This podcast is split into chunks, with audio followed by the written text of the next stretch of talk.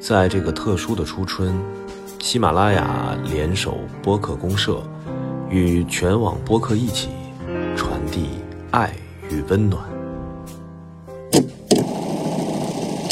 欢迎收听无所不击，我是马修。我们节目请到了武汉同志中心的工作人员 Barry 来听他讲述这几天里他如何帮助受困的艾滋感染者。度过突如其来的危机。艾滋感染者如果在服药的过程中突然断药的话，它可能会产生耐药的风险，意味着这个药物会失效，所以造成他的一些生命安全的问题。这次就是因为封城的原因，所以很多的感染者就是突然一下子就是药量不够了，他可能撑不过这个过年，或者是他可能回老家身上没有带那么多药，没有想到路会封掉。然后他本来就可能想着，哎，我可能过两天我就已经要回武汉或者回哪里回去了，然后我的药可能都在其他的地方放着，然后随身携带的药量是比较少的，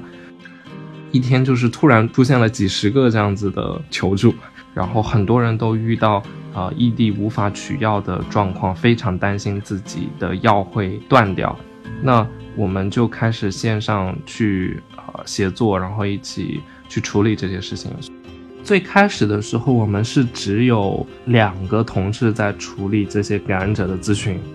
然后那感染者的咨询就是突然一下激增几十个，然后他们就是应对不过来了已经，所以我们就紧急又安排了两个同事去接待咨询。最后我们发现，就是这两个同事接待咨询，然后大家也是不停的在接案。而且发现数量一多起来之后，我们已经就有点乱套了，都不知道谁是谁。所以，我们基本上机构能够去接案和负责 HIV 咨询的同事六个人都上阵了，啊，然后包括我们还有一个非常核心的志愿者也上阵了。我们有七个人专门为大家服务。我有一个特别的感受，就有一天早晨起来，然后天气很阴沉，武汉还飘着雨。外面人烟很稀少，然后就是加上新型肺炎的新闻的消息还蛮冷，然后又有感染者立马在和我发消息，就说就是他那个呃疾控可能联系不到啊，然后没有办法，他还有三天药，然后怎么办？我就感觉特别失落，确实很久了，我都没有因为这样子的情况就是接待个案啊，或者是一些。就是服务感染者的朋友，然后感觉这么失落，然后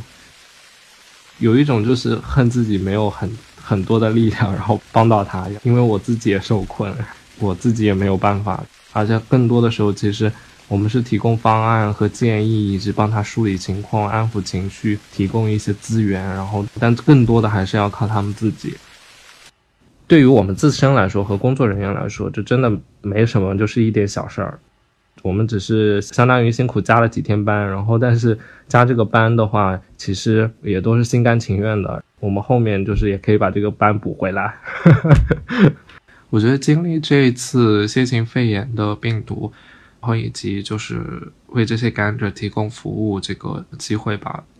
我自己确实更能够深刻的体会到，在我们这个环境里面啊，可能因为一些。大的事情，或者是更多人的一些利益的情况下，我们有时候可能会忽视那些更弱势、更少数的人的一些声音。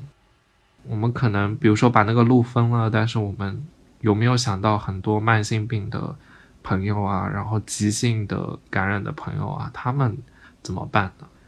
他们需要药物的支持，然后不然他们就没有办法生存下去，在这个紧急的状况下就被忽视了。这个是我给我感觉特别深的一个地方，所以我觉得就是还是希望大家做任何的决定之前，其实多考虑一些那些可能我们看不见的地方吧。